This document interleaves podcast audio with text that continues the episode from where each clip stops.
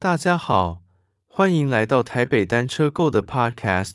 还记得之前的 Podcast 的第七集是在介绍 WKO 五的教学，教学内容是关于决定认真练或慢慢练。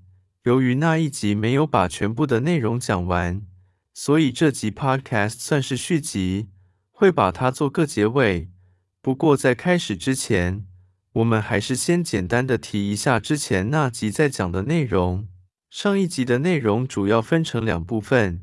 一部分是认真练，一部分则是慢慢练。之前那集已经讲完慢慢练的部分，简单说个慢慢练的结论，就是平常就是持之以恒的运动即可，每间隔四到六周，就按照 WKO 五软体画面上的的建议，做一些 FTP 测试，但是测试过程不要太认真。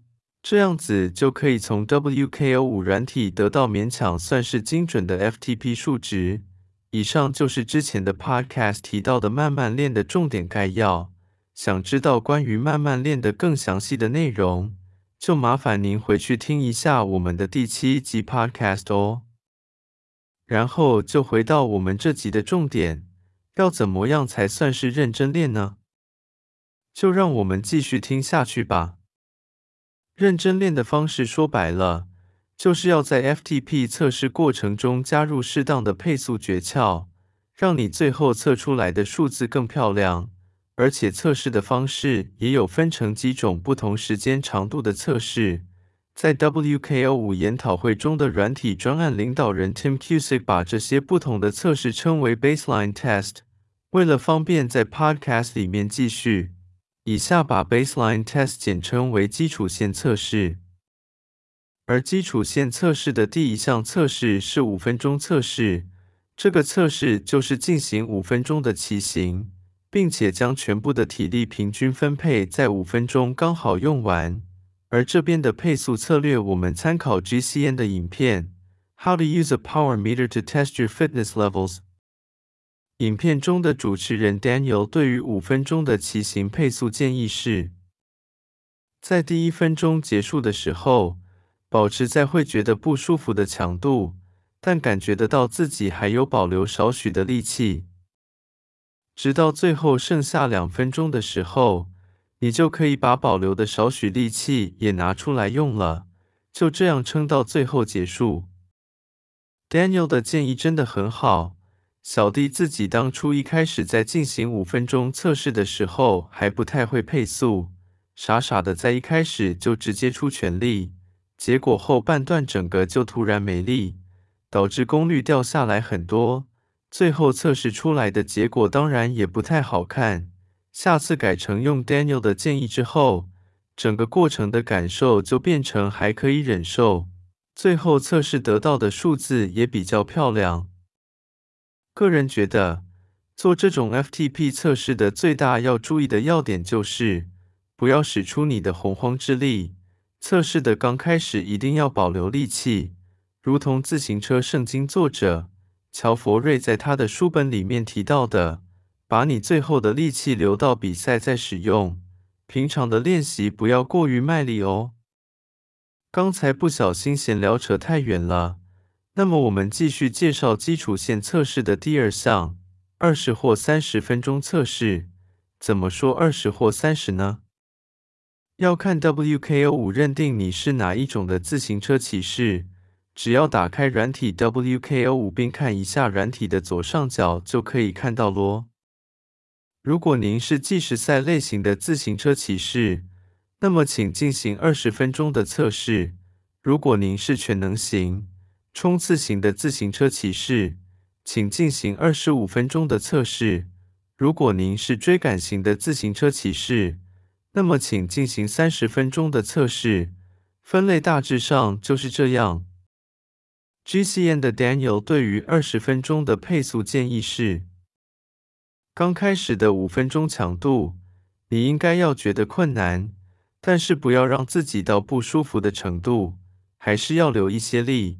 请保持这个功率一直到过了十分钟，虽然功率仍然不变，但你还是会开始渐渐觉得越来越辛苦。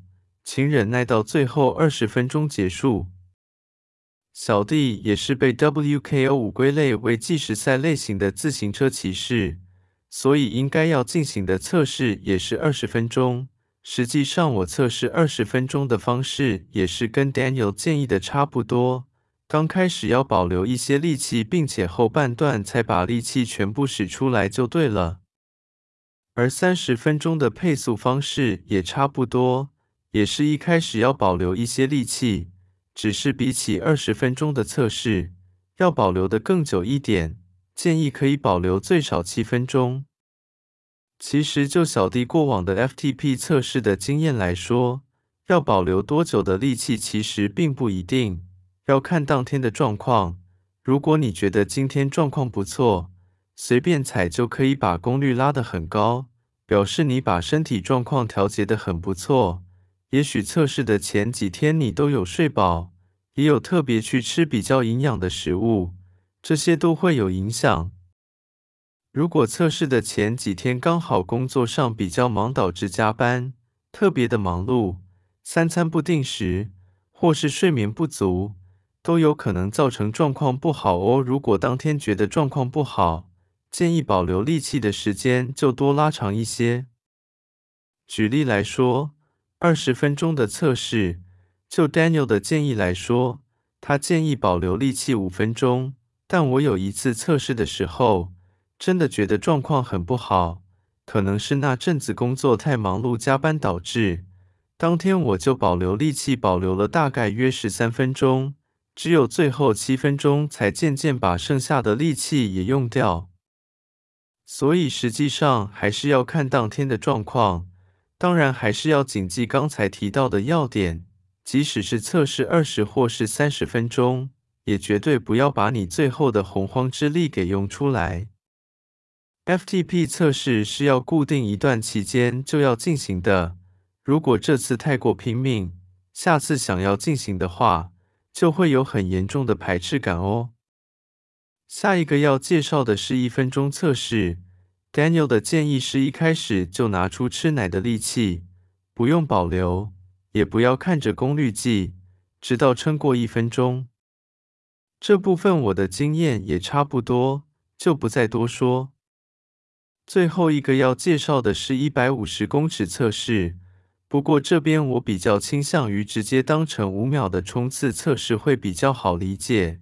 Daniel 建议的五秒冲刺测试方式为：慢慢的加速，并逐渐的将档位调重，直到个人觉得适合的档位，感觉不会太重也不会太轻的档案之后，使出全力冲冲刺五秒钟。所有的测试到这边就大致上介绍完毕，咯希望能对于想要认真练的朋友有帮助。